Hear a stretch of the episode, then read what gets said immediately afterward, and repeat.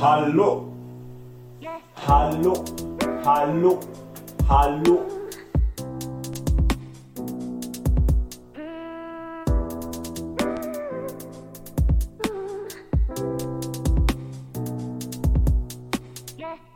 Starten sogar schon. Wir starten schon, ja, es geht direkt rein. Was ist denn das hier? Direkt geht's Bin ich so rein. müde. Warum bist du so müde? Ich habe keine Ahnung.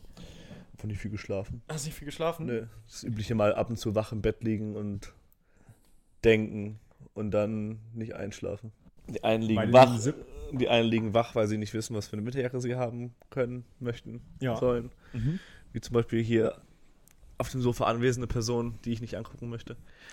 Ähm, Welche Winterjacke sie? Achso, ja, ja, ja, stimmt, das ist ein Callback. das ist ein wei- verstanden. wahrscheinlich ein weiter Ein Callback. zu weiter Callback. So ein vor zehn Wochen Callback. Ja, eben. Ich weiß nicht mal mehr, was ich gefrühstückt habe. Und du redest hier von vor zehn Wochen, sprichst du hier Dinge an. Irgendwie bin ich gerade so, ich muss gerade erstmal richtig reinkommen. Ich bin gerade so von der Arbeit gekommen, habe mir was zu essen von der Arbeit mitgebracht, gegessen. Dann in dem Moment, als ich das erst angefangen habe, hast du schon geklingelt und jetzt ja alles aufgebaut und oh, Aber dafür haben wir doch solche, solche konstanten Fragen, die uns erstmal ins, äh, quasi ins Thema reinführen sollen. ja. In den Podcast reinführen sollen, wie Aha. zum Beispiel, wie war dein Wochenende? Wie war mein Wochenende? Ähm, mein Wochenende, also heute haben wir Freitag. Äh, das heißt, mein Wochenende ist lange her. Das heißt, wie gesagt, ich muss, ich weiß nicht mal mehr, was ich gefrühstückt habe. Ähm, um mich zum Wochenende zurückzubesinnen, öffne ich live einfach mal kurz Be Real. Achso, okay. Weil Be Real, da Ja, macht man jeden Tag ein wichtig, Foto. ne, wenn, wenn, äh, wenn man quasi selber gar nicht mehr so wirklich weiß, was man in seinem Leben erlebt hat und Richtig. dafür die sozialen Medien aufrufen muss. Ich habe gestern Abend, Das so hat ja schon schon so mal ganz erzählen, leichte. Demente-Vibes? oder Nee, was? das, das jetzt nicht. Ähm, ich kann nur so viel erzählen, dass ich tatsächlich. Black Mirror Vibes, ja. Black Mirror Vibes, stimmt, hast recht. Das wollte ich haben. Äh, ich kann so viel erzählen, dass ich gestern Abend ähm, waren Matthäa und ich mit zwei Freunden erst auf dem Weihnachtsmarkt, aber dann war es uns da zu voll, um uns da einen Glühwein zu holen. Die Schlangen sind exorbitant lang und dann sind wir ins Fial äh, hier in Münster gegangen und haben da das ein oder andere Getränk zu uns genommen und ähm, sind dann irgendwie im Shooter Stars gelandet und äh, Auch muss man jetzt auch nicht landen. muss man nicht unbedingt landen. Ähm, aber gestern Abend habe ich auch das Gespräch geführt, dass Be Real als App eigentlich seinen Reiz verloren hat, weil die Idee mal war, dass man, egal wo man ist, man kriegt irgendwann die Benachrichtigung, mach dein Be Real und dann machst du es und egal in welcher Situation du gerade bist. Ich habe mal ein Be Real gepostet, da war ich gerade auf Toilette und habe dann mich im Spiegel fotografiert. Und das war anfangs total egal, weil du hattest irgendwie fünf Kontakte auf BeReal und das waren so enge Leute, dass es dir egal war. Äh, aber BeReal hat sich im Laufe der Zeit halt zu so einem klassischen so- sozialen Medium entwickelt. Du hast mittlerweile 30, 40, 50, 60 Kontakte. Und damit fängt das auch an, dass man dann wiederum, wenn man die Benachrichtigung bekommt, jetzt macht ein BeReal, sich denkt, hm, jetzt gerade passt es nicht, in der Stunde mache ich was Cooleres und dann ist es nicht mehr real Hm. alles andere als real. Äh, aber wir haben die coole Funktion dann gestern hervorgehoben, dass man zumindest kalendarisch jeden Tag nachschauen kann, was man da gemacht hat. Äh, und das kommt mir jetzt gerade zugute. Freitag habe ich also, wie ich gerade sehe, lange gearbeitet. da habe ich nämlich abends ein Real gemacht, wie ich gerade am Fahrrad stehe und nach Hause fahre. Oh, Samstag hatte ich von 10 bis 18 Uhr ein Blogseminar. Aber haben wir nicht zuletzt, Da haben wir auch schon drüber gesprochen. haben wir schon drüber gesprochen, Ja. ne? Dass wir es haben, dass du es haben wirst, Dass ich es haben werde. oder? Ach, stimmt, unsere letzte Aufnahme war vorm Wochenende, Ja. ne? Deswegen frage ich ja, weil wir so ein schönes Wochenende davor hatten. Stimmt, du hast recht, ja. Ja, Samstag genau war ich dann, wie auch angekündigt, im Blogseminar von 10 bis nur 14 Uhr. Hm. Der Dozent war sehr gnädig. Ich glaube, uns, aber auch sich selbst gegenüber. Er wirkte eher so, als wenn er ganz zufrieden damit wäre, jetzt auch nach Hause zu gehen. Ähm, wir aber allerdings alle auch. Und das war entspannt. Ich hatte meine Refer mein Referat ja schon gehalten, von daher habe ich mich da reingesetzt und habe mir das angehört, wie die anderen dann noch referieren. Ähm, da wurden dann drei verschiedene Lehramtsmethoden, die man im Unterricht anwenden kann, vorgestellt. Und dann war auch noch kurz äh, eine andere Übung und dann war so ab nach Hause mit euch. Und dann bin ich direkt zum Monkey Market gefahren, ähm, der am Prinzipalmarkt war in der Stadt. Mhm. Ähm, Mattea hat mit Herbsum, wo sie arbeitet, unter anderem da ähm, einen Stand gehabt. Ähm, aber es gab auch noch andere Stände, zum Beispiel auch eine ganz junge ähm, Tätowiererin, ähm, die dann für 50 Euro angeboten hat, dir ein Tattoo zu stechen. Und ich war so kurz mit mir am Hadern, so, mache ich das jetzt spontan? ähm, aber dann hat mich meine Spießigkeit wieder eingeholt es ist kein Tattoo geworden. Ähm, vielleicht auch ganz gut. Mal sehen. Vielleicht passiert es irgendwann mal. Genau. Und dann, ähm, ja, war es ansonsten ein relativ unereignisreiches Wochenende. Sonntag bin ich joggen gewesen. Wir hatten irgendwie 0 Grad Außentemperatur und meine, meine, ähm, meine hier Laufleggings war in der Waschmaschine. Ich bin dann mit kurzer Hose los und habe es sofort bereut. Es war wirklich arschkalt am Sonntag. Ähm, ja, aber das war's. Also es ist wirklich nicht so viel passiert. Aber wie war dein Wochenende? Ja, nicht so dolle, aber dann gleich so. Ähm, ja. Ähm, ja, erstmal, das war jetzt natürlich jetzt hier das, das, das, die Serviceanfrage. Wir haben gehört, man möchte mehr aus Maurice Leben erfahren. ja. aus Maurice Ein Feedback, das ich gut finde. Spannendem Leben. Daraus will man mehr erfahren, Leute. Überlegt euch das nochmal. Hast du was Spannendes unter der Woche erlebt? Ähm, ist ja auch meistens so. Ich finde, sie ist auch gerade, jetzt werden in den Weihnachtstagen halt mehr so Einkehr gefragt. Mhm. Dadurch irgendwie so richtig spannende Dinge erleben, ist glaube ich gerade auch irgendwie nicht drin ist und ist eher so, okay, und ja. zu Hause. Ja nutzt die ein oder andere Wolldecke quasi mehr mhm. und äh, verbringt am Schreibtisch oder auf dem Sofa oder auf dem Sessel oder wo auch immer. Mhm. Ähm, versucht aber so ein bisschen sich dann quasi zurückzuziehen. Ja. Deswegen ja, auch aktuell nicht so ereignisreich. Be bevor ich dich quasi dann frage, was bei dir passiert ist, ähm, könnte ich noch dazu sagen, ich habe jetzt in den vergangenen fünf, sechs, sieben Tagen mich mit mir selbst beschäftigt. Mhm. Ähm, was, was man ja tatsächlich irgendwie selten tut. Mhm. Also sich mal wirklich konkret hinsetzen und überlegen, was will ich eigentlich in zwei Jahren machen? Oder wo will ich dann und dann sein? Und dann ganz konkret auch abzuwägen. Ne? Also wo will ich hin? Wer will ich werden? Was will ich machen? Und was muss ich dafür tun? Mhm. Und ähm, da spielten für mich halt viele Dinge eine Rolle. Ähm, weil ich ja eben gerade im Master auf Lehramt studiere, aber gleichzeitig auch im Marketing eines Unternehmens arbeite, ähm, das gerade halt national und international anfängt zu wachsen, stark. Und dadurch sich auch viele Zukunftschancen damit ergeben, einfach mhm. da zu bleiben. Und es eine Arbeit ist, die mir viel Spaß macht. Ähm, ich gleichzeitig aber im Master auch ein Praxissemester habe. Und das halt verpflichtend ist, dass man ein Semester lang in der Schule arbeitet. Ähm, und ich angefangen habe, mich zu fragen, wie will ich denn dann noch Job und Studium vereinbaren?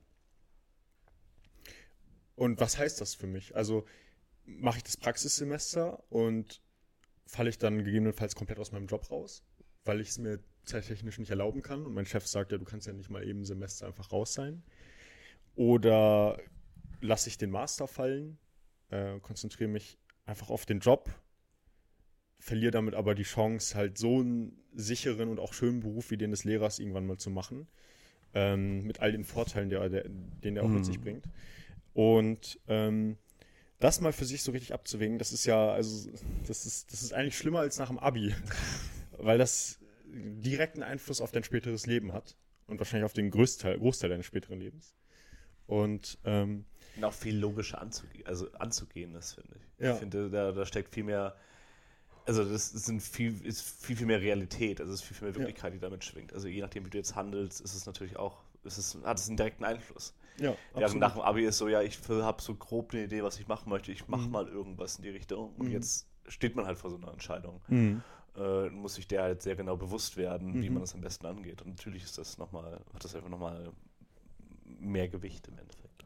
Auf jeden Fall. Ja, und äh, das hat mich in, ja, ich will jetzt nicht sagen eine Sinnkrise geführt, aber das hat mich dazu geführt, ja, einfach vieles zu hinterfragen und zu überlegen, wie soll es weitergehen. Denn für den Fall, dass ich dann im Praxissemester nicht mehr in meinem Job arbeiten kann, hätte ich ja jetzt aktuell auch außer des Gehalts keinen, und dass es mir Spaß macht, aber keinen Grund mehr, das mit Blick auf die Zukunft jetzt noch gerade weiterzumachen. Ne? Und ähm, ja, ich hatte mich dann ja, du weißt es ja eh schon auch mit dir unter anderem ausgetauscht. Mhm. Ähm, und versucht irgendwie meine Gedanken zu ordnen, ein bisschen anderen Input noch zu bekommen und so. Und äh, am Ende ist es dann doch alles gar nicht so ein Schwarz-Weiß, wie man sich das dann ausmalt. Ich habe mittlerweile auch mit meinem Chef kurz gesprochen und der hat dann auch gesagt, ja, ganz entspannt, wir kriegen das schon alles hin und so, ne? Und gucken mal, wie wir es dann machen. Und ähm, wenn ich dann in den drei, vier, fünf Monaten, die so ein Praxissemester am Ende sind, weniger mache, ähm, vielleicht nicht auf null runtergehe, aber einfach weniger mache, da, wird man eine Lösung für finden. Mhm. So. Und da hat sich dann am Ende für mich herausgestellt, okay, man kriegt es wahrscheinlich irgendwie hin. Und ich muss jetzt nicht die große Lebensentscheidung treffen, ja oder nein, sondern irgendwie gilt auch weiterhin beides erstmal. Und schauen wir mal, Ja. was wird. Ja, auf jeden Fall spannend. Und Ja, es hat natürlich, ist, im Endeffekt steht da jeder immer, immer so mal für einen kurzen Moment quasi vor und weiß sich halt nicht so richtig zu entscheiden, was er jetzt tun soll, oder weiß halt vielleicht noch, hat noch, noch schlimmer, gar keinen wirklichen Plan und gar keinen wirklichen Fokus, was passieren soll. Auf jeden Fall. Das ist bei mir ja auch erst in den letzten Jahren gekommen. Du hast dich ja jetzt in deiner letzten Kolumne auch quasi gen genau mit dem gleichen Thema beschäftigt, genau. Und damit Maurice mal die Kolumne anspricht und ich, ich immer Ärger bekomme, dass ich sie anspreche. Das war die perfekte Überleitung Ja, auf die Kolumne. Ja, genau. Äh, nee, aber genau, genau das ist es halt. Also für mich ist ja auch erst noch nicht wirklich lange bewusst, dass halt im Endeffekt das äh, Schreiben zum Beispiel ein großer Teil meiner Karriere sein wird und sein Mhm. muss. Ähm, und in dem Moment, wo man halt sowas festsetzt, und das ist ja das, was, was vorher immer dieses Wabern ist im Endeffekt, wo man nicht genau weiß, okay, was, was mache ich, was ist mein Ziel, um so ein bisschen diesem Camus'schen Sisyphos-Gedanken äh, weiterzuspielen, was ist dieser Stein, den ich dann immer diesen Berg wieder hochrolle, damit er dann am nächsten Tag wieder runterrollt und ich ihn dann wieder hochrollen darf und das halt quasi das Leben lang machen muss, möchte, wie auch immer. Und was ist im Endeffekt dieser Stein, also das, das ist, was ich im Endeffekt im Leben erreichen möchte. Warte, so, äh, Sisyphos, äh, also Camus bezieht sich auf Sisyphos. Genau, äh, genau. Und dann machen wir ein bisschen, bisschen Service äh, hier noch. Ja, genau. Äh, Camus bezieht sich auf Sisyphos. Sisyphos müssen wir uns als einen glücklichen Menschen vorstellen. Sisyphos ist eine griechische. griechische Figur wurde von den Göttern dazu verdammt, quasi einen Stein den Berg hochzurollen, sodass der dann wieder diesen Berg runterrollt und dann muss er diesen Stein wieder seinen Berg, den Berg hochrollen und das muss er einfach für immer machen. Das ist quasi so seine Lebensstrafe. Ja. Ähm, und genau. Und wir müssen uns das für das glücklichen Menschen vorstellen, weil er quasi sein, dieses Absurde des Lebens, dieser Stein ist im Endeffekt das Absurde des Lebens, dem wir, dem wir alle quasi nicht wirklich entfliehen können, halt aber quasi mit Akzeptanz entgegentritt und sagt, okay, ich roll diesen Stein jetzt einfach jeden Tag hoch. Also das heißt, Camus bezieht im Prinzip Sisyphos mit diesem Stein auf uns Menschen mit unserem Lebensalltag. Genau, also diese, das ist halt dieses Absurde im Endeffekt. Das heißt, ähm, wenn wir gerade die Tradition, gerade die Philosophietradition der 40er, 50er, 60er Jahre war durch einen starken Nihilismus im Endeffekt geprägt. Also nichts macht Sinn, äh, es gibt keine wahre Existenz, wir haben keinen wahren Sinn im Leben. Das Leben ist an sich absurd. Und irgendwie müssen wir versuchen, mit dieser Absurdität halt quasi klarzukommen. Äh, und äh, Camus setzt sich quasi damit auseinander, dass er sagt, okay, warum bringen wir uns nicht einfach selber um? Warum nicht einfach Selbstmord begehen? Das ist dieser, der, die Maxim oder der beste Aus oder der schnellste oder die schnellste Ausflucht. Die schnellste Ausflucht? Die schnellste Flucht, die schnellste Flucht, wir so aus, äh, vor diesem Absurden. In Äh, Anbetracht der Sinnlosigkeit von allem. Genau. Und er geht ihm halt entgegen und sagt so, nee, wir müssen halt diese Sinnlosigkeit akzeptieren. Äh, und dieser Sinnlosigkeit quasi mit Akzeptanz entgegentreten, um gegen diese Sinnlosigkeit quasi im Endeffekt zu revoltieren. Also unsere kleine eigene Revolte, innere Revolte quasi dann vorantreiben. Und genau.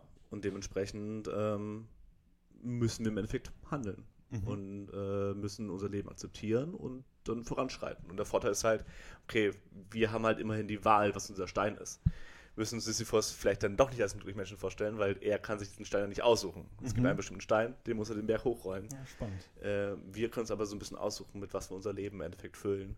Welchen, welchen Absurditäten wir quasi entgegentreten. ja, ja. Welchen sinnlosen Stein wir hochrollen. Genau. Ja. Und das ist natürlich dann im Endeffekt dieses, dieses Lebensstil, was wir im Endeffekt haben. Das mag bei mir das Schreiben sein, das mag bei dir PR sein oder was auch immer noch kommen wird. Das wissen wir so oder so nicht. Weil auch da Sisyphos ist durchaus ein Charakter davon geprägt ist, auch auszubrechen.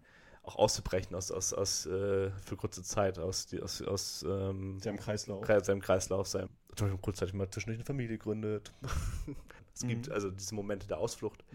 Ähm, aber an sich haben wir einen Stein und den müssen wir rollen. Und äh, genau. Ja, und ich glaube, ich bin zum Beispiel dann auch ein Mensch, der die Vielfalt an Steinen, die es so in dieser Welt gibt, viel zu interessant findet, als mein Leben lang nur einen Stein irgendwo hochzurollen. Mhm. Darum auch zum Beispiel jetzt der Job in Marketing, aber gleichzeitig auch das Lehramtsstudium und ich interessiere mich noch für tausend andere Dinge. Also so, ich, ich rolle lieber in einem Leben tausend verschiedene Steine irgendwo hoch und dafür vielleicht etwas kleinere Steine Mhm. als einen großen Stein. Ich, so ich, ich könnte zum Beispiel nie, es gibt so Leute, die ihr Leben lang, also ihr ganzes Leben einer Lebensaufgabe Mhm. widmen und dann große WissenschaftlerInnen sind, die eine riesige Theorie in ihrem ganzen Leben so Mhm.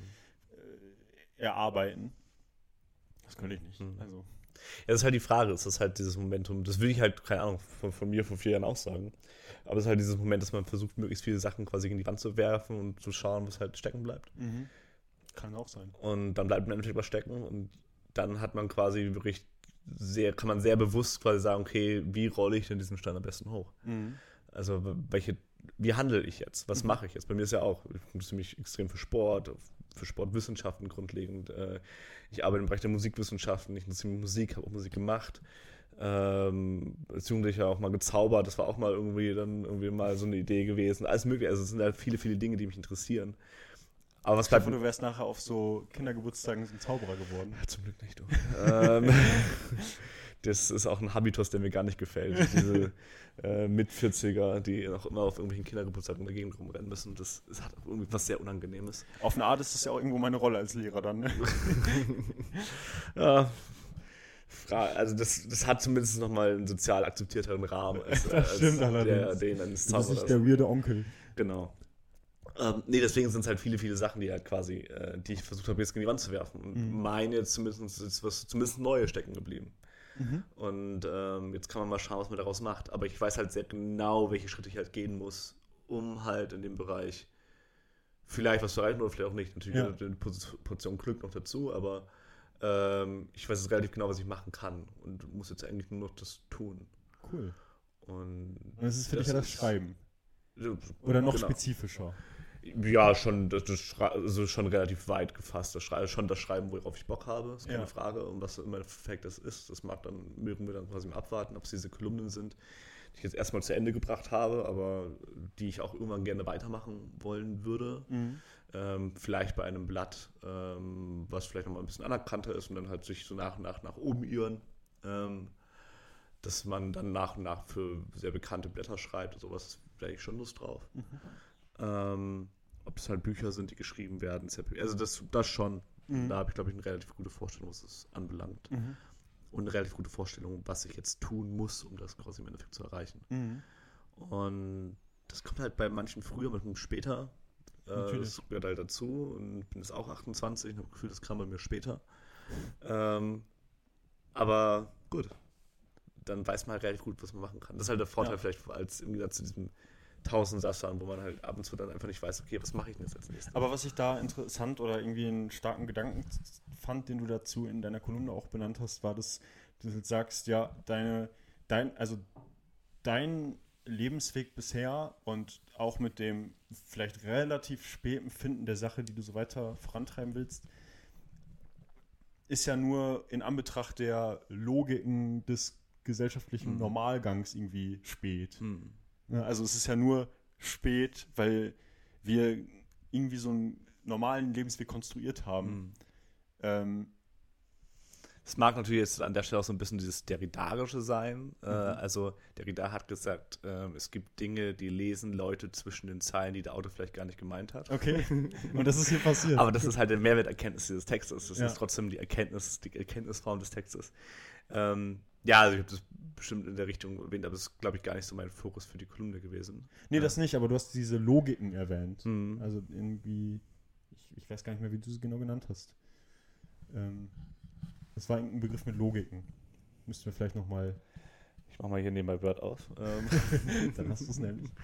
Ähm, nee, aber ja, auf jeden Fall. Also auf jeden Fall gibt es halt bestimmte äh, Eigenlogiken, die sich so ein bisschen ähm, ähm, durchziehen. Mhm. Und es ist natürlich da auch an der Stelle spannend, was im Endeffekt dabei Also was, was war das jetzt für dich?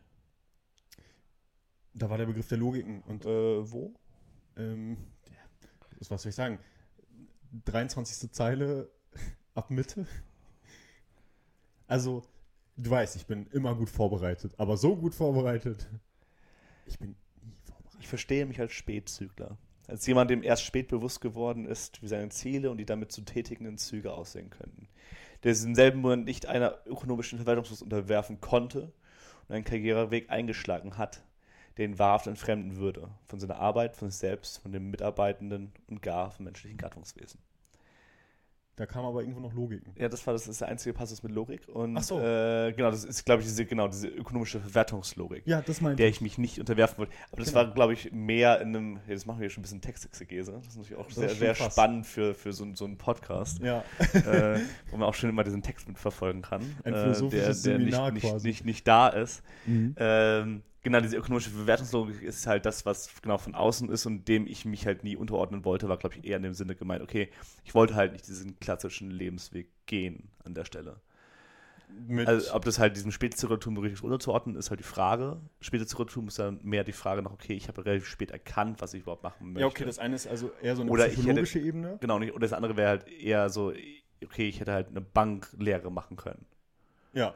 Und dann wäre ich Banker geworden und hätte dann dementsprechend, äh, wäre ein produktiver Teil der Gesellschaft gewesen, zumindest auf ökonomischer Ebene.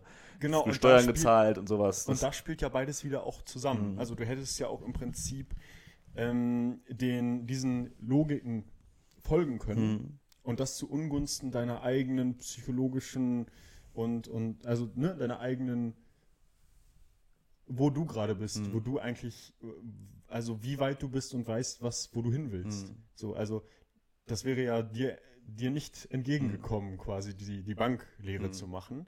Ähm, auch wenn du dann halt, ja, gewissen Logiken gefolgt wärst. So. Mhm. Und das ist halt irgendwie immer ein, ja, Abwägen. Mhm. Ne? Also wie weit unterwerfe ich mich diesen Logiken, wie weit schaffe ich es, mich dieser, diesen Logiken auch davon zu befreien, weil das geht ja auch nur in einem gewissen Rahmen. Ich, ich, ich bin irgendwie auf ein Einkommen angewiesen, etc. Ähm, das BAföG-Amt zahlt auch nicht ewig und so weiter.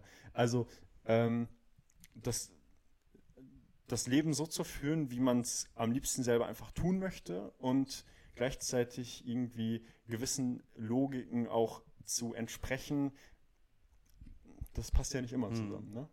Ja, genau. Und was ich, auf was ich da, glaube ich, eher hinaus wollte, war halt diese doppelte, diese doppelte Art von Entfremdung, die halt möglich ist. Mhm. Es gibt ja zwei, also entweder kann ich mich versuchen, ein Leben zu führen, in dem ich mich nicht entfremdet fühle, mich aber im gleichen Moment quasi von der Gesellschaft entfremde.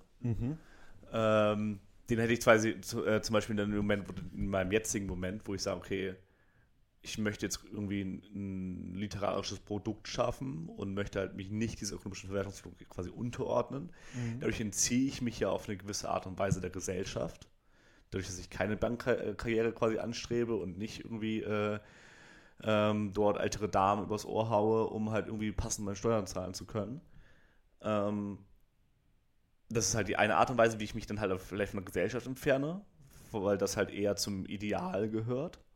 Ähm, vielleicht da so ein ökonomisch produktives Teil quasi der Gesellschaft zu sein. Und im gleichen Moment quasi äh, durch in der Arbeit selber als Banker hätte ich mich von mir selbst entfremdet. Also von der Art und Weise halt, äh, dass ich irgendwie frei entscheiden kann, wie mein Alltag aussieht, dass Mhm. ich äh, bewusst durchs Leben kann. Also ich muss Dinge, bestimmte Dinge verdrängen, um überhaupt in dieser Ökonomie quasi handeln zu können. Ähm, genau. Und das ist halt im Endeffekt, ich mich auf dort zwei verschiedene Arten, egal was ich quasi im Endeffekt getan hätte, ich hätte mich auf eine gewisse Art und Weise entfremdet. Ich glaube, das war eher das, worauf ich da an der Stelle hinaus wollte. Ah ja, okay. Aber das andere nehme ich auch. Also schreibe ich mir auch gerne zu. Gekauft. Genau. Jetzt äh, ist auch der komplizierte Part quasi von dem Podcast vorbei. Ja, sehen wir noch. Also, Sehen wir noch. Ähm, ja, trotzdem, ich würde dich trotzdem auch fragen, wie war dein Wochenende? Äh, mein Wochenende war zumindest zu Beginn nicht so schön, Mhm. Ähm, da meine äh, Oma verstorben ist äh, am Wochenende. Ähm, aber auch in dem Zuge quasi auch da wieder, wir machen hier Full Circle, damit ich auch einmal diese Kolumne erwähne. äh, was ich in der Kolumne schon beschrieben habe, war meine Oma halt sehr im Reinen mit sich. Mhm. Ähm, und das, deswegen wollte ich es auch hier, eh hier ein bisschen kürzer halten. Ähm, deswegen bin ich eigentlich auch ganz im Reinen damit, quasi, dass meine Oma jetzt verstorben ist. Ich habe es dir auch schon äh, gesagt, Mhm. aber ich sag's dir auch nochmal, Mhm. mein Beileid auf jeden Fall. Mhm. Ähm, auch in Anbetracht der Tatsache, ich habe es auch in der Kolumne gelesen. Ich meine, ich, ich kenne oder kannte sie Mhm. nicht, ähm, aber du scheinst ja schon auch ein vertrautes Verhältnis mit ihr gehabt zu haben. Auf jeden Fall. Also ich bin halt mit ihr quasi groß geworden, um es ganz Mhm. offen zu sagen. Ähm, quasi äh, eigentlich meine ganze Schulzeit äh, immer bei meiner Oma halt quasi Mittag verbracht, bei meinem, Oma, meiner Opa, meinem Opa, meiner Oma. Äh, meine Oma hat immer regelmäßig für mich gekocht und so. Ich hatte, also sie war einfach jemand, den ich täglich gesehen habe, Mhm. gerade in meiner Jugend. Mhm. Und dadurch natürlich auch für mich halt einfach eine sehr, sehr wichtige Bezugsperson äh, in der Zeit gewesen.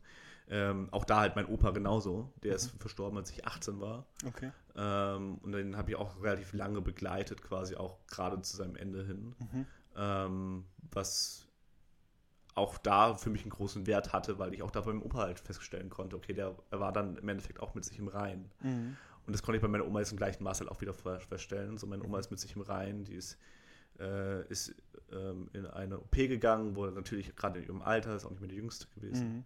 ähm, es immer eine gewisse Gefahr gab. Mhm. Und sie, äh, gut, entweder mache ich das jetzt und äh, habe dann noch, äh, habe das dann nicht mehr, was ich jetzt gerade habe. Ähm, oder das klappt halt nicht, aber dann leide ich auch nicht. Mhm. Äh, und das Letztere ähm, hat sie, hat genau, ist sie dann quasi widerfahren. Okay. Und, aber genau, sie hat sich selbst dafür entschieden. Sie war rein mit sich, mit ihrem Mhm. Leben. Und das ist etwas, was ich eigentlich da schon beneide. Das ist das wahrscheinlich Beste, was dir so am Ende passieren kann. Ja. Oder das Wichtigste Ja. irgendwo auf eine Art. Ne? Genau. Und das ist, das ist auf jeden Fall das, was, glaube ich, mir und meine Familie da viel Stress erstmal nimmt. Mhm. So, klar, vielleicht auch nicht ganz realisiert, das kommt auch alles dazu. Mhm. Natürlich. Ähm, aber es nimmt uns halt viel, viel Trauer. Das ist Mhm. auch das Schöne dabei im Endeffekt. Ja, Das ist auch eine Leistung, die meine Oma dann erbracht hat. So. ja, ja, auf jeden Fall. Und genau, dementsprechend ähm, inzwischen eigentlich ganz okay damit. Ja, Also einverstanden, also ja, ja, ja. akzeptiert. So aus. Du, also ich glaube, das Allerwichtigste ist, dass man für sich selber die Gewissheit hat, man darf sich dafür so die Zeit nehmen, die man braucht, auch um zu realisieren, dass, also was passiert ist und auch um, also es gibt ja keinen vorgefertigten Plan von wegen, du musst nach einer Woche dich so Mhm. fühlen und nach einem halben Jahr so. Bei Ja, manchen Leuten setzt Trauer vielleicht auch erst viel, viel später ein als Mhm. bei anderen. Ja. Und ähm, da irgendwie auch im Sinne der Achtsamkeit ähm, selbstbewusst zu bleiben ähm, und selber zu verstehen, wie man sich damit fühlt und auch zu akzeptieren, dass es okay ist, wie man sich damit fühlt. Das ist vielleicht so das Wichtigste, denke ich. Auf jeden Fall. Und es ist halt schwer. Das ist das keine Frage. Und das Mhm. ist eine Sache, die man halt immer wieder be- beobachten muss. Und es kommen jetzt auch die Feiertage und sowas. Mhm. Das ist natürlich auch, gerade wenn wir da im Familienkreis sind und sowas, Klar. Äh, hat auch noch was Besonderes sein. Oder ähm, wenn es um die Beerdigung geht, wird da auch nochmal ein neuer Moment sein, ein neuer Mhm. besonderer Moment sein. Und das sind natürlich alles Dynamiken, die man erstmal dann äh, verstehen muss und die Auf man dann Fall. irgendwie auf eine gewisse Art und Weise auch nochmal neu akzeptieren muss und dem man dann neu ausgesetzt ist. Ja. Ähm, und da muss man sich halt quasi ganz gut beobachten bei und äh, halt auch seine Familienmitglieder gut beobachten bei. Ja. Ähm, Um die ich mir ehrlich gesagt dann schon eher Sorge mache, als da um mich Mhm. selbst. Mhm. An der Stelle zumindest. Weil da halt auch für mich äh, dieser Moment mit drin ist, dass, äh, oder den, den Vorteil, den ich hatte, den traurigen Vorteil, den ich hatte, dass ich halt so nah diesen Tod von meinem Opa miterlebt habe und unter anderem da halt auch quasi mitgeholfen habe für lange Zeit Mhm. äh, da auch teilweise übernachtet habe und sowas, ähm, um meine Oma, meinen Opa zu unterstützen, Mhm. ähm, als ich 18 war. Aber da halt auch viel miterlebt habe, was das, was das quasi anbelangt. Mhm. Und ähm, da auch quasi damit akzeptieren, da quasi umgehen kann, im Endeffekt. Mhm. Äh, durch meine Erfahrung, die ich da gemacht habe. Ja. Und das ist auf jeden Fall mein Vorteil gerade, jetzt auch Mhm. in dem Moment. Ja. Ja, das ist gut. Also sowas zu wissen.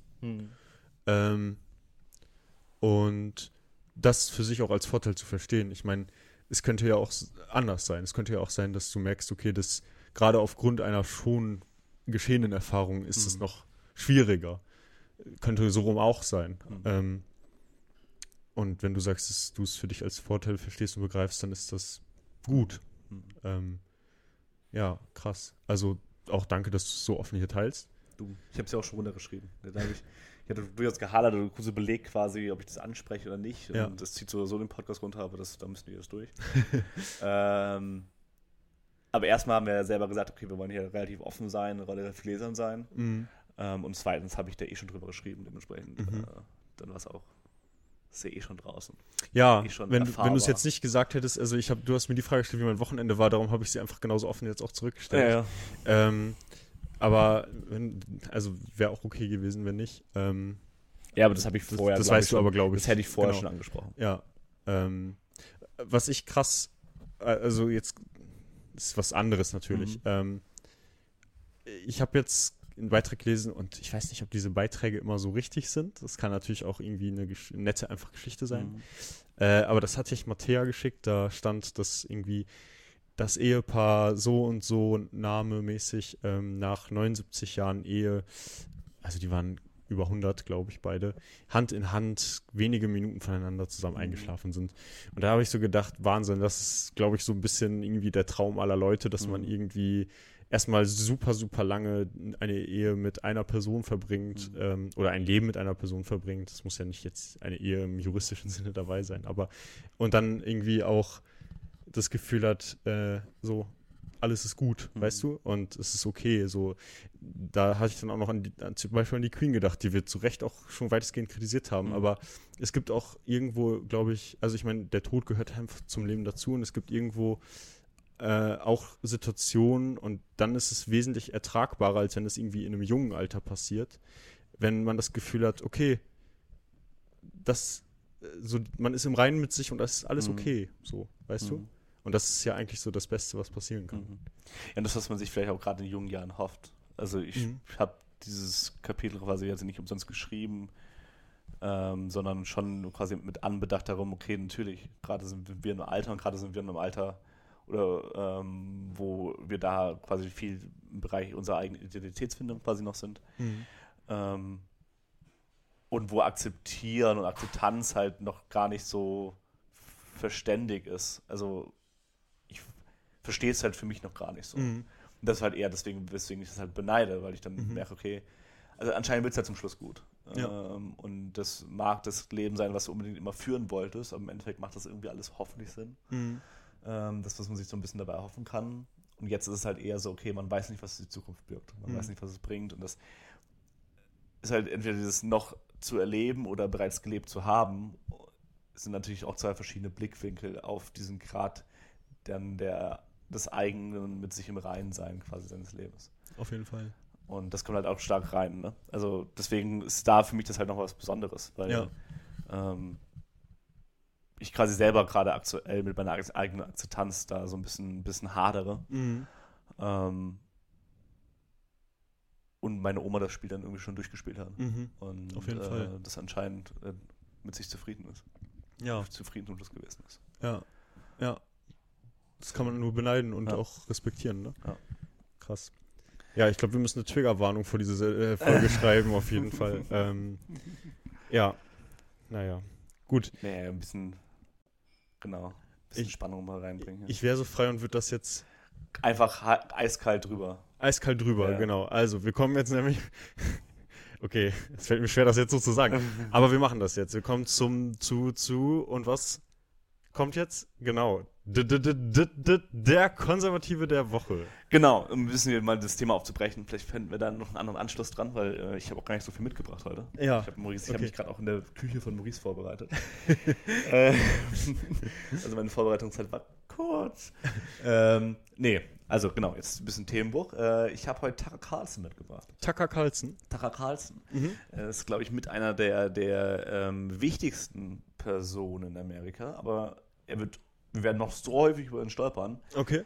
dass äh, ich vermute, dass wir ihn noch nicht gar nicht so extrem benennen müssen. Ja. Ähm, aber ich wollte ihn trotzdem mal einführen, weil ähm, da ist, glaube ich, auch wird oder wird auch wichtig, dass ich halt dieses grundlegende Netzwerk quasi aufbaue Mhm. äh, von diesen Konservativen, dass man Die wir bisher auch schon zum Teil hatten. Genau, also es tauchen immer Namen auf wie Ben Shapiro, wie Candace Owens oder Ja. wie Tucker Carlson, die halt immer wichtig sein werden, Mhm. weil die eigentlich immer den, diesen Diskurs extrem mitprägen. Mhm. Ganz kurz, während du zu Tucker Carlson recherchiert hast heute Mhm. in meiner Küche und ich währenddessen Mittagessen gegessen habe quasi, Mhm. ähm, nicht mehr zur Mittagszeit, aber ich habe gegessen. Und Oh. währenddessen habe ich Tucker Carlson kurz gegoogelt. Ich wollte mir auch kurz ein Bild machen. Ähm, und er sieht einfach für mich aus wie so ein lieber Papa in einem amerikanischen Mhm. Weihnachtsfilm.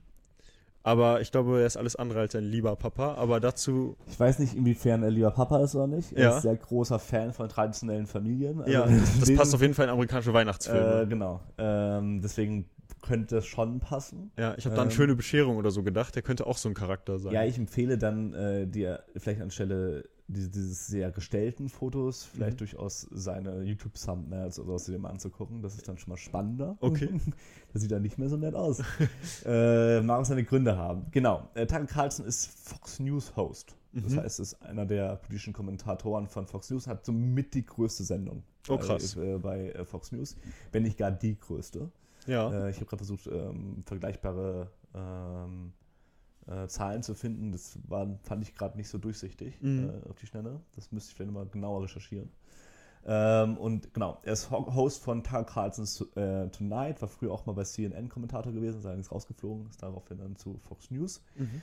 Ähm, ist ein sogenannter Paläokonservativer. Mm, okay. Das heißt, ähm, der ist ein ziemlicher Fan so von einem Konservatismus der 30er, 40er Jahre. Mhm. In Amerika, Mhm. nicht in Deutschland. In Deutschland ist das dann noch mehr verbunden mit so einem gewissen Nationalsozialismus äh, zu der Zeit. Ähm, das ist, ein, äh, ist jetzt äh, in Amerika vielleicht nicht ganz der Fall. Ähm, aber wichtig dafür sind quasi diese grundlegenden Traditionen, wie immer im Konservatismus wichtig sind so die klassische Abend, also die klassische traditionelle Familie, die ich gerade schon angesprochen habe, oder halt auch so eine gewisse Vorstellung von so einer christlich-abendländischen Kultur, ähm, der man irgendwie frönen möchte. Dann kommt dazu aber häufig dann noch ähm, die Idee eines schlanken Staates, also eher so äh, neoliberale Vibes, die ja. äh, quasi noch mit reinkommen. Äh, kommen. Ähm, starker Antikommunismus spielt dann da auch immer mit eine Rolle. Mhm. Zu allem Ding an, äh, Kommunismus zu sagen, das nicht unbedingt Kommunismus ist, Mhm. wie zum Beispiel ähm, äh, Barack Obama. wie Barack Obama, Kommunist durch und durch ja. äh, nach Tucker Carlson.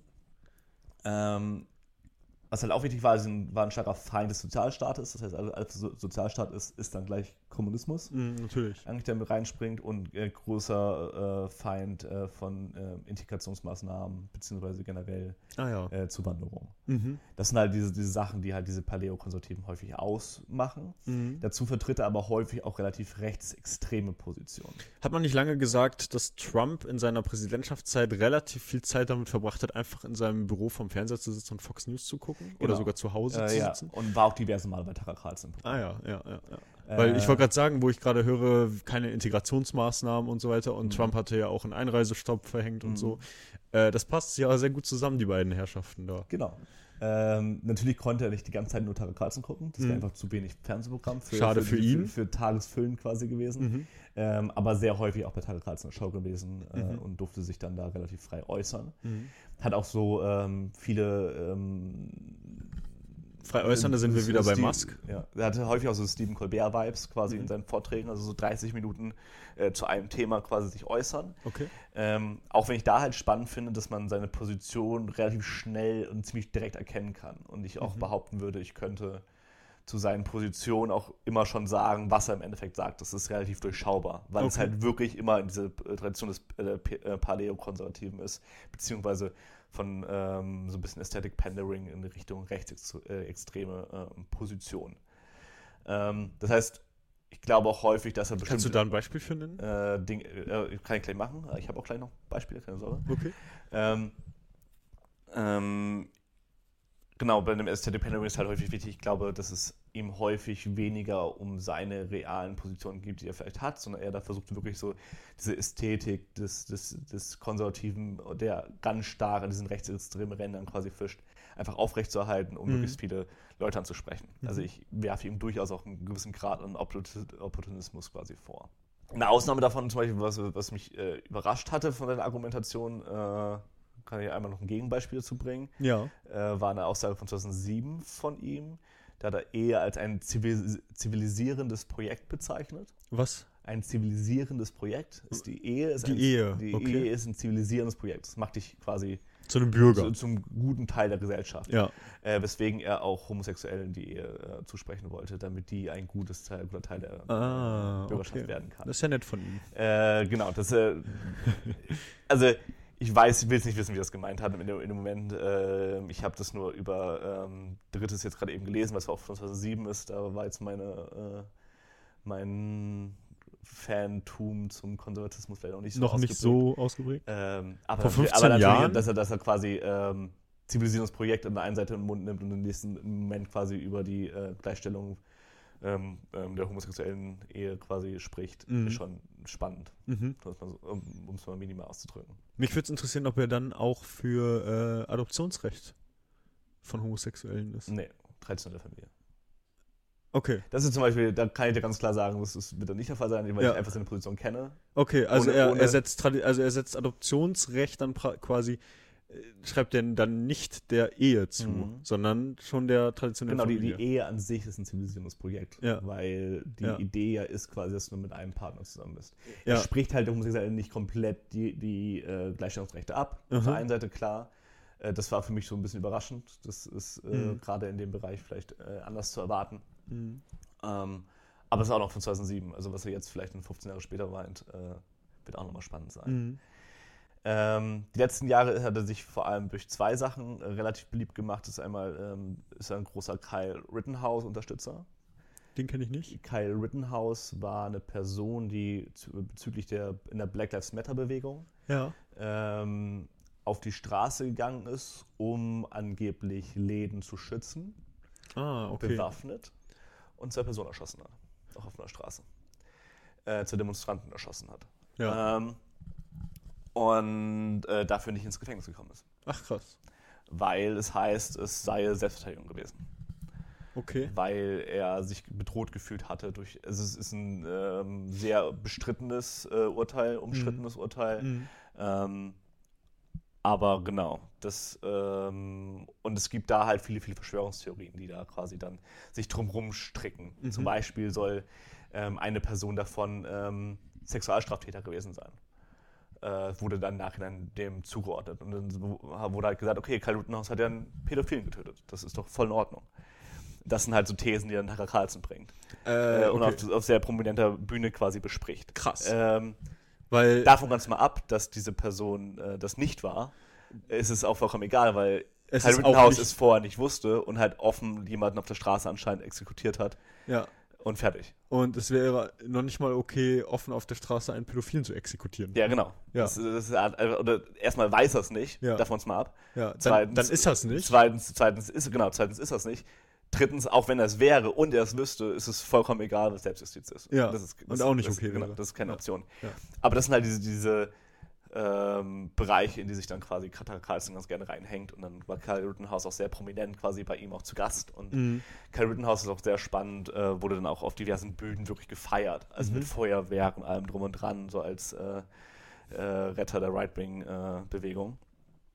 Was einfach so unfassbar verse Züge angenommen hat, Auf dass es ähm, gar nicht zu vergleichen war. Tucker Carlson, großer Fan von Kyle Rittenhouse. Andere Sache ist die Great Replacement Theory. Das ist eine Verschwörungstheorie. Äh, die, ähm, das, das gehört dann, genau, das ist eher seine rechtsextreme Position. Ähm, genau, die Great Replacement Theory besagt quasi, dass wir nach und nach halt quasi ausgetauscht werden. Äh, und deswegen, und die Einwanderung nichts anderes ist als ein großes Austauschprogramm. Auch Ach in so. Deutschland ist es ja eine große, äh, große Verschwörungstheorie, die Ja, das besteht. Ja. Ähm, Schon angefangen damit mit dem Satz so, sie nehmen uns unsere Jobs weg, Genau. etc. pp. Genau, äh, auch immer sehr stark quasi kombiniert mit einem großen hohen Grade quasi an Antisemitismus, Mhm. weil es darum geht, quasi den, den, äh, den weißen Mann vor allem quasi äh, auszulöschen Mhm. und ähm, dann vor allem häufig in die Richtung gegangen wird, okay, wer, wer plant denn das? Mhm. Und das sind dann vor allem ähm, jüdische- Die da oben. die da oben, beziehungsweise dann halt häufig jüdische Bevölkerung. Deswegen ist es, Mhm. äh, ist da halt, steckt da immer häufig ein ziemlich großer Antisemitismus und Rassismus quasi auch äh, bezüglich der Leute, die ins Land kommen, äh, ähm, eine große Rolle. Ja. Dieser Völkeraustausch sollte durch die Linken äh, gemacht werden, äh, wer auch immer diese Linken sind. Äh, das sind für Takratzen häufig halt die Kommunisten. Mhm. Ähm, und ihre Einwanderungspolitik äh, soll für ihn, das ist zumindest so, ähm, die Wählerschaft quasi untermauern. Das heißt, man holt sich halt Leute ins Land, die demokratisch wählen, Ach so. Mhm. ähm, Weil man gern die Macht. weil man gerne die Im Macht Land quasi, haben möchte. Genau. Ja. Und dann versucht man denen halt quasi die Rechte zuzusprechen, dass sie wählen dürfen. Ja. Und ähm, genau, das ist die große Verschwörungstheorie, die dahinter ist. Auch da, Tucker Carlson, sehr, sehr großer Fan von. Ja, krass, aber dass eine solche Person, die offen jemanden unterstützt, der zwei Menschen auf offener Straße umgebracht Mhm. hat, äh, dass so eine Person, ja, Nachrichten, News-Host in Mhm. so dem größten Portal oder was ist Portal, ne? Sender Amerikas Mhm. ist. Genau, ist, ist der größte, Mhm. genau. Das ist, das glaube ich, auch noch, noch, noch da nochmal wichtig zu sagen. weil die ähm, ähm, Landschaft sich sehr, also die ähm, Nachrichtenlandschaft sich sehr quasi an diese beiden Parteien grundlegend mit ranhängt. Was häufig auch bei, ähm, bei den Demokraten durchaus zu ähm, anzumerken ist, dass Mhm. es auch nicht unbedingt immer so super ist, weil CNN und etc.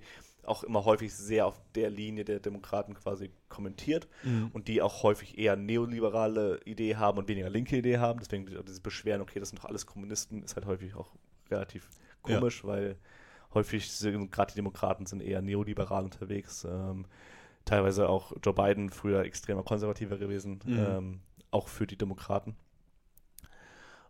Das heißt, da sind Personen eindeutig in der Macht, die sind halt auch eher konservativ, eher neoliberal, ähm, dementsprechend auch spannend, dass da so eine Verschwörungstheorie quasi mitherrscht. Aber Mhm. genau ähm, an diesen beiden ähm, Linien, also an der Linie der Republikaner, dementsprechend dort Fox News, beziehungsweise äh, an der Linie der ähm, äh, Demokraten, da vor allem auch CNN, MSNBC und sowas, ähm, ist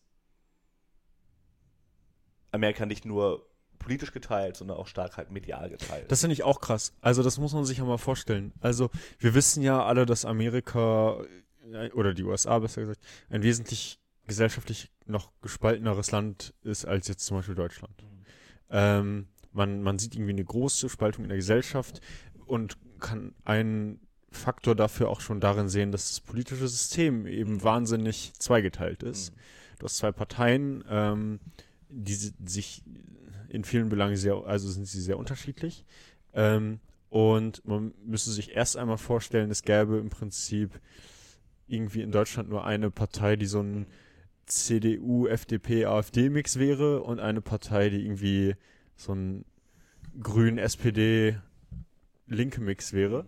Ähm, und man hätte dann wirklich nur diese zwei Blöcke in Deutschland. Aber dabei bleiben wir ja nicht stehen, sondern es wäre dazu auch noch so, als wenn dann, ich weiß nicht, RTL der eine große Sender wäre, der ge- genau politisch so berichtet, wie es die eine Seite gerne möchte. Und wir mit, keine Ahnung, ProSieben einen anderen großen Sender haben, der es genau so macht, wie es die andere Seite möchte. Das heißt, du hast auch noch diese beiden Blöcke im Fernsehen genau so wieder abge, ähm, Mhm. du weißt, was ich meine. Und ähm, krass, also ich finde das, wenn man das mal so überträgt auf, auf uns selbst, dann zeigt das eigentlich, dass so die USA, die wir ja auch irgendwo immer bewundern, so der große Partner, verlässlich etc., aber das ist ja so ein fragiles Ja. Land irgendwo, ne? Ja, und ist halt extrem durchökonomisiert. Mhm. Und das ist der große Part, glaube ich, der da eine Rolle spielt. Auch Mhm. da kommt mein in der Analyse wieder mein innerer Marxist raus. Mhm. Ähm, weil das Problem im Endeffekt ist, die großen Parteien, also es gibt ja die Option, neue Parteien zu schaffen. Mhm. Aber natürlich können diese Parteien nicht bestehen, weil sie einfach die Finanzierungsmittel nicht haben.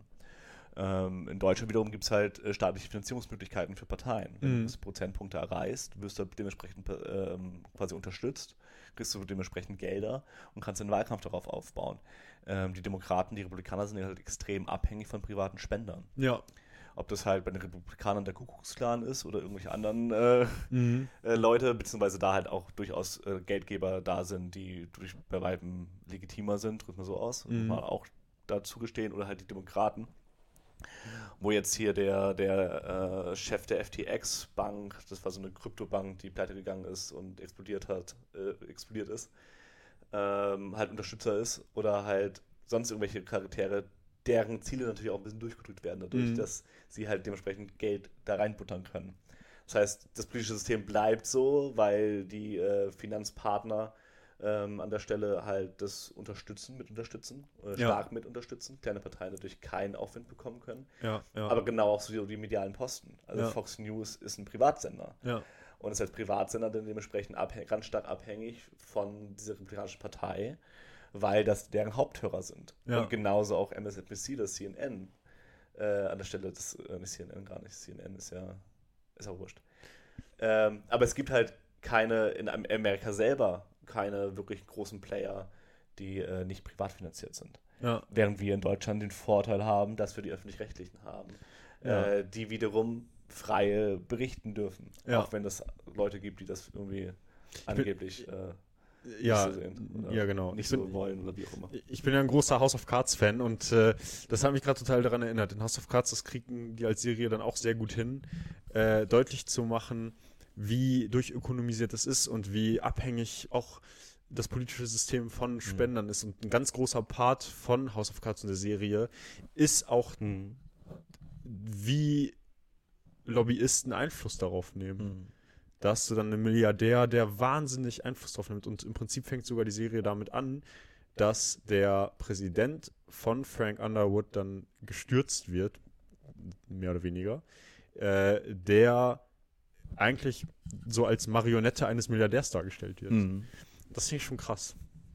Ist natürlich da überspitzt und alles, ne? Aber ähm, es wird zumindest, zumindest greift die Serie das auf, weil eben gerade auch weil es in Amerika so so ein Ding zu sein scheint. Ne? Ja, na klar, überall, wo, es, wo halt starke Reibungen bestehen, Mhm. äh, wird halt viel konsumiert, viel halt auch Medien konsumiert. Und desto mehr man quasi so einen äh, angeblichen Kulturkampf halt propagiert zwischen einer Linken und zwischen einer Rechten, Mhm. ähm, desto mehr Zuschauer hat man im Endeffekt. Mhm. Natürlich ist so ein Schlagwort wie Kommunist oder so ein, ähm, wie so ein Schlagwort wie, äh, ihr seid doch alle nur Nazis, ähm, viel, viel triggernder im Mhm. Endeffekt Und damit Quoten bringen da. äh, und damit quotenbringender, als wenn man das alles relativ genau benennen würde. Ja. Das, das, keine Ahnung, Tucker Carlson zwar rechtsextreme Positionen vertritt, unter anderem, ja, meines Erachtens aus einem gewissen Opportunismus heraus, Mhm. Äh, beziehungsweise halt von, von seiner eigenen Grundeinstellung halt eher so ein Paleo-Konservativer ist, Mhm. ähm, der halt aber, genau, man kann ihm nicht immer diesen Vorwurf des Nazitums, also des Nationalsozialismus halt vorbringen. Das ist halt, das ist halt schwierig, das ist halt differenzierter. Und differenzierter quasi zu argumentieren, ist meistens das, was halt weniger Klicks bringt. Mhm. Das, was komplizierter ist, was, was schwerer zu vermitteln ist. Mhm. Und ähm, ein Sys- System, was halt quasi inhärent schon rassistisch ist, in- inhärent schon äh, frauenfeindlich ist, ist es halt immer einfacher quasi für diesen Rassismus und für diese Frauenfeindlichkeit quasi zu, zu argumentieren, Ja, äh, weil sie einfach schon etabliert ist. ja. Und das ist halt der, häufig der hohe Vorteil, gerade von, von für, für Webseiten wie Fox News. Deswegen Fox News meines Erachtens auch eins, halt das gro- große Plattform, oder die, die größte Plattform im Endeffekt ist, ja.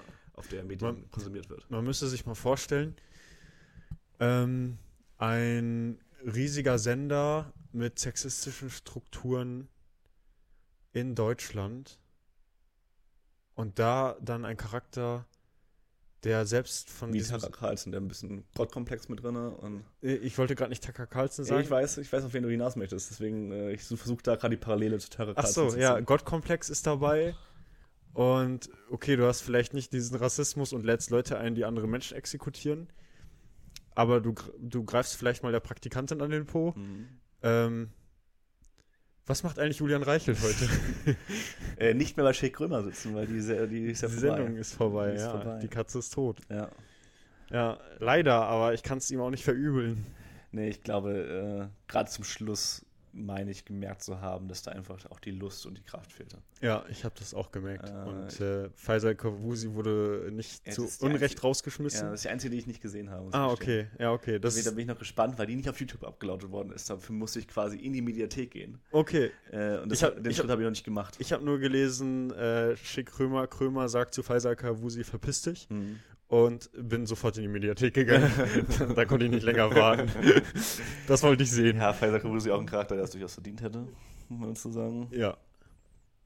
Äh, Wenn du mit Charakteren wie Luke Mockridge oder sowas abhängst und die nach wie vor verteidigst. Was ich, ja, was ich ja auch spannend an Faisal, Kav Faisal Kavusi finde, ist immer wieder diese Ebene, in die er sich selber begibt, Hm, äh, dass er ja auch eine Minderheit darstellt. hm, Ähm, weil Krömer unter anderem ihm immer wieder vorwirft, ja, du trittst ja nicht nach oben Mhm. gegen Reiche, gegen Politiker, gegen Mhm. was auch immer. Du trittst ja die ganze Zeit nach unten. hm, Also du beleidigst Leute rassistisch. hm. Mozzi Mambuse unter anderem. Du, äh, du, du machst dich über Opfer von K.O.-Tropfen lustig. Mhm. Du trittst ja nach unten. Und dann ist dein Gegenargument, ich kann ja gar nicht nach unten treten, weil ich als Afghane ja selber unten bin. Ich bin ja selber eine Minderheit. Und äh, diese Ausrede, die er dafür die ganze Mhm. Zeit da, also so sich zu eigen macht, die hat, glaube ich, auch sehr schnell dazu geführt, dass Krömer sich gedacht hat, Mhm. boah, nee, gar keinen Bock. Da kann man es halt theoretisch nochmal quasi ein bisschen, wenn wir schon hier diese Kunst der Couch wollen, dann Philosophie-Podcast ab und zu mal sein, Ja. äh, noch ein bisschen differenzierter quasi sagen, weil häufig, also ich, diese Argumentation begegnet mir relativ häufig, das sollte sagen, okay, ich gehöre einer Minderheit an, deswegen darf ich das und das sagen. Mhm. Es gibt jetzt gerade äh, I Show Speed, ist äh, so ein äh, äh, englischer ähm, ähm, mm, Twitch-Streamer, äh, der sich gerade extrem rassistisch äußert. Oh ja, ich habe von dem was mitbekommen. selber schwarz ist. Wir wollten nicht mehr drüber reden, aber ich habe von dem Kommentare zu Fußball mitbekommen. Mhm. Ja, Aber genau, egal. das war auch in dem Kontext. Ich sage Ja. einfach nur, dass äh, extrem rassistische Kommentare gebracht hat. Ja. Ähm, und da ist halt die, diese, diese, diese äh, Ebene des nach unten tretens halt nochmal was ganz anderes. Wenn man sagt, okay, er ist doch selber, gehört doch selber einer, einer anscheinend Minderheit an. Mhm. Und das ist halt die Frage, in welchem Bereich gehört halt eine Minderheit an? Mhm. Und äh, im Bereich der Klasse zum Beispiel, auch Faisal Kavusi ist jemand, der Richtig, sehr viel genau. Geld verdient hat. Mhm. Ähm, und ähm, dadurch einfach sehr, sehr viele Privilegien quasi sich zwar auch erarbeitet hat und Mhm. es auch schwerer gefallen ist, auch Mhm. aufgrund dessen, dass er Afghane quasi ist. Ähm, und aus dessen, dass er halt aus, äh, aus äh, einer Schicht kommt, quasi, die vielleicht aus der sozialen Klasse kommt, die nicht so viel gehabt hat. Ja. Keine Frage. Aber natürlich bist du dadurch in einer Position, ähm, wo du Die dir Privilegien äh, die, genau, die auf jeden Fall du durch und durch privilegiert bist. Es gibt häufig das ganz klassische Beispiel äh, zwischen, es gibt, es gibt einen großen Unterschied äh, zwischen ähm, äh, Talkshow, äh, Talkshow Oprah Winfrey. Op- Oprah Winfrey. Ja. Ich glaube, dieses äh, Beispiel zwischen, es gibt halt Oprah Winfrey auf der einen Seite, die halt äh, Millionärin ist. ähm, Wenn nicht sogar Milliardäre. Nee, kein, noch keine Milliardärin. Okay, ich aber glaube, ich, glaub, sehr nah aktuell bei glaub ich. 757. Ja. Aber ist auch. Ja. Ich habe letztens mal nachgeguckt, weil äh, es gab die, äh, ich wollte mal wissen, wer verdient eigentlich so mit am meisten und wie groß ist eigentlich die Spanne zwischen ähm, weißen Personen, Mhm. die äh, sehr, sehr viel Geld besitzen Mhm. und zwischen schwarzen Personen, die sehr, sehr viel Geld besitzen. Und wie groß ist eigentlich da zwischen die Spanne? Weil Kanye West lange Zeit, kurze Zeit halt zu einem der reichsten Menschen, der reichsten schwarzen Personen überhaupt gehörte, Mhm. aber halt irgendwie mit drei Milliarden. Mhm. Okay. Was Ach halt, so. da- was halt schon spannend ist, weil da Ja. natürlich auch noch ein großer Unterschied ist. Aber genau, es gibt einen Unterschied zwischen Oprah Winfrey äh, und zwischen einem weißen Obdachlosen, Mhm. nämlich den Unterschied der Klasse. Mhm. Und äh, natürlich ist Oprah Winfrey bei weitem privilegierter als weißer Obdachloser. Mhm. Ja. Ähm, und das kommt halt damit rein. Und das soll im gleichen Moment halt quasi nicht ähm, ähm, die Kategorie der Race oder die Kategorie des Genders quasi nochmal äh, quasi Negieren. genau negieren. Das, das kommt gar nicht dazu Ja. sondern das halt ist, ist ab einem gewissen Grad, ab einem gewissen Grad quasi der, der Klassenunterschiede, die anderen quasi, äh, andere Privilegien, Privilegien quasi ähm, einfach äh, quasi aufgewogen werden, im Gegensatz zu dem, was vielleicht vorher war. Schwarz und Obdachlos, also da ist natürlich die, die, die Klassenunterschiede sind da quasi dann nicht beständig. Ja. Wenn das, ist halt, das ist halt das Ding. Und das, das ist halt häufig, was häufig da quasi vergessen wird. Dass es halt intersektionell ist. Es gibt viele Kategorien und ähm, wenn Oprah Winfrey sagen würde, ähm, ich kann ja gar nicht nach unten treten, dann müsste man ganz klar sagen, doch, Ja. kannst du. ja. Ja, auf jeden Fall. Ja. Genau. Und das ist aber eine Sache, die Oprah Winfrey nie behaupten würde. Ja. Die gute Dame eigentlich schlau genug dafür ist. Ja, ja, richtig. Weil wenn sie nicht schlau genug wäre, dann hätte sie auch nicht dieses Vermögen, was Ja. sie hat. Ja, gut, das äh, würde ich jetzt auch nicht unterschreiben. Ich glaube, es gibt viele Leute, die Ja, viel okay. Geld besitzen, ohne dass sie so schlau sind. Aber ich meine nur, dass, West, dass sie halt auch wahrscheinlich aus, aus einer Klasse stammt, etc., Mhm. äh, in der es ihr viel schwieriger war, so ein Ja, Vermögen genau, aufzubauen. Genau. Und da ist für sie zum Beispiel viel wichtiger noch ist, so Eigenschaften wie Intelligenz etc. zu haben, Mhm. weil man sich ja durchboxen muss Mhm. gegenüber Leuten, die mit weniger Intelligenz es viel leichter haben. Mhm. Ja, auf jeden Fall. Da spielt natürlich nicht nur Intelligenz mit rein, genau, klar. Da ist halt die Frage, okay, wie definieren wir an der Stelle die Intelligenz? Ja, aber natürlich, halt ne? Aber es rein. ist- aber klar, auf jeden Fall. Also man äh, als, als Frau Mhm. oder als nicht weiße Person Mhm. hast du immer größere Probleme ähm, in der Gesellschaft quasi es in Anführungsstrichen was zu bringen. Ja, Was auch immer das dann dementsprechend heißen mag. Das Thema hatten wir ja vorher schon. ja, genau. Ähm, und genau, und deswegen muss man halt ganz klar benennen, es gibt halt viele verschiedene Kategorien, es gibt ein bisschen gerade Intersektionalität Mhm. und es ist eigentlich immer eine große Dynamik quasi zwischen diesen verschiedenen Kategorien. Die drei Ja. bekanntesten sind Race, Gender und Class. Mhm. Ähm, und dazu können dann noch viele, viele andere hinzukommen, äh, wie Kategorien wie das Ableism, Mhm. also äh, mit einem gewissen Grad der körperlichen Einschränkung oder Mhm. der geistigen Einschränkung, die da quasi noch mit reinkommt. Voll. Ähm, und so. Und genau, das war eigentlich kurz die theoretische Untermauerung, dass Pfizer Kavusi eben schon nach unten treten kann. Ja, absolut. Ja, krass. Weil er halt ähm, im Bereich des äh, Klassismus da vielleicht sehr gut unterwegs sein kann. Oder halt auch des Sexismus, auch der an der gleichen Stelle. Richtig. Gerade wenn er äh, ähm, Opfer von Luke Mockridge quasi. Äh, Verharrt, ja, Beleidigt. genau, beleidigt ist das richtige Wort. Ja. Ah, ja, krass. Also auch wieder dicht, würde ich behaupten. ja, schon. ähm, thematisch hier, aber so soll es ja auch sein. So, kurzer Blick aufs kommende Wochenende. Kannst du irgendwas schon sagen? Äh, ja, ich bin in Wilhelmshaven. Äh, alte Freunde wiedersehen. schön. Also relativ entspannt. Ja. Ähm, und ja, ansonsten habe ich eigentlich nichts geplant. Und das ist auch irgendwie schon. Das füllt aber auch gerne mal ein Ja, Wochenende. ich sagen. Also, Ich bin aber nur einen Tag da, ja. aber ich fahre morgen früh los. Ja. Jetzt irgendwie Kaffee trinken in Oldenburg oder sowas Mhm. und dann abends rüber nach Wilhelmshaven und dann Sehr am schön. nächsten Tag schon wieder zurück und dann ist Sonntag. In Oldenburg gibt es zwei gute äh, Essensläden. Äh, Ja, aber ja, es gibt da viel mehr. Ich habe da gewohnt. äh, lange Zeit. Mir wurde jetzt ein Italiener in Oldenburg empfohlen, vor ein paar Tagen im Büro. Äh, Mamma Mia? Nee, weiß ich gerade gar nicht mehr. Naja, wie dem auch Ich sei. habe eine Vermutung, welcher Italiener das ist. Also so ein ganz alter, also so ganz urig von innen. Ähm, Sehr urig. Weiß ich nicht. ja, gut. Reichen wir nach. Ja. Äh, genau, und ansonsten, ja, ähm, mein bester Freund kommt gleich zu Besuch. Querstrich Bruder. ähm, und Finde ich auch immer sehr cute bei euch, muss ich dazu sagen. ähm, ja, die meisten, die zuschauen, werden dieser wissen. Doppelcharakter der Beziehung. Ja, absolut. Also wer ist denn, wer hat schon seinen Bruder als besten Freund? Ja, genau. Ähm, aber kommt ja dadurch, dass wir auch Pflegebrüder sind. Und ja gut, aber das würde jetzt zu weit gehen, dafür bräuchten wir eine eigene Folge. Ähm, Mal. Sollst ja mehr von dir erzählen. Apropos eigene Folge. ja, mehr von ja, stimmt. Ähm, apropos eigene Folge. Wir haben ja gerade über Oprah Winfrey geredet Mhm. ähm, und äh, dass sie, äh, obwohl sie schwarz ist, sehr privilegiert ist, etc. Jemand anderes, der schwarz war und sehr privilegiert war, den hatte Oprah Winfrey 1993 im, Inter 1993 im Interview. Hm. Das war Michael Jackson. Äh, aber aber da nee, war es nicht. Das war unser äh, sehr gut laufendes ähm, äh, Reel auf, auf Instagram.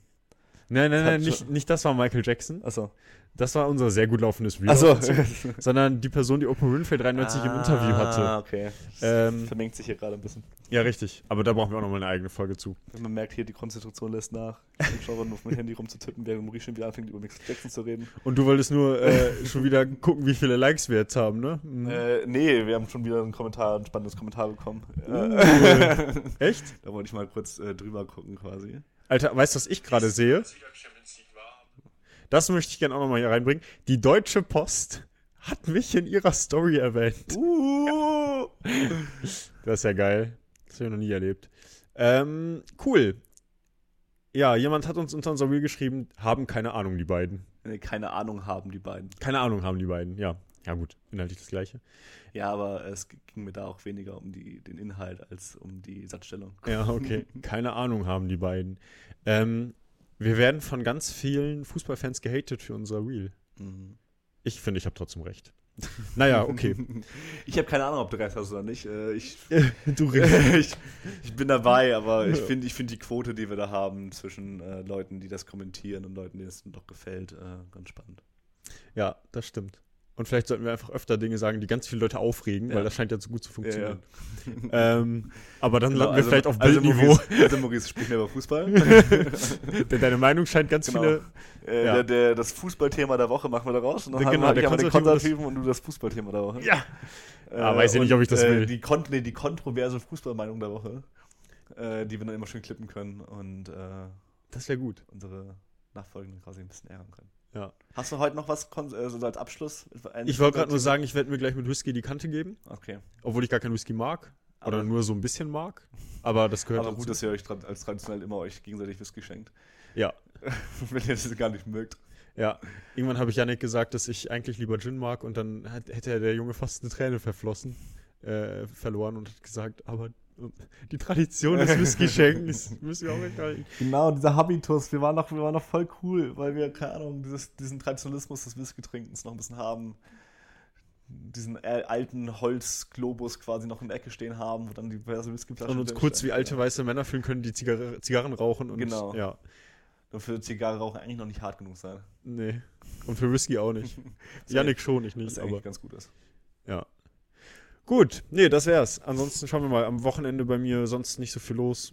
Gucken wir mal. Jo, Alles klar, Marcel. Ich danke dir. Es war eine schöne Folge gleichfalls. und bis nächste Woche. Bis dann. Mach's gut. Ciao, Ciao. ciao.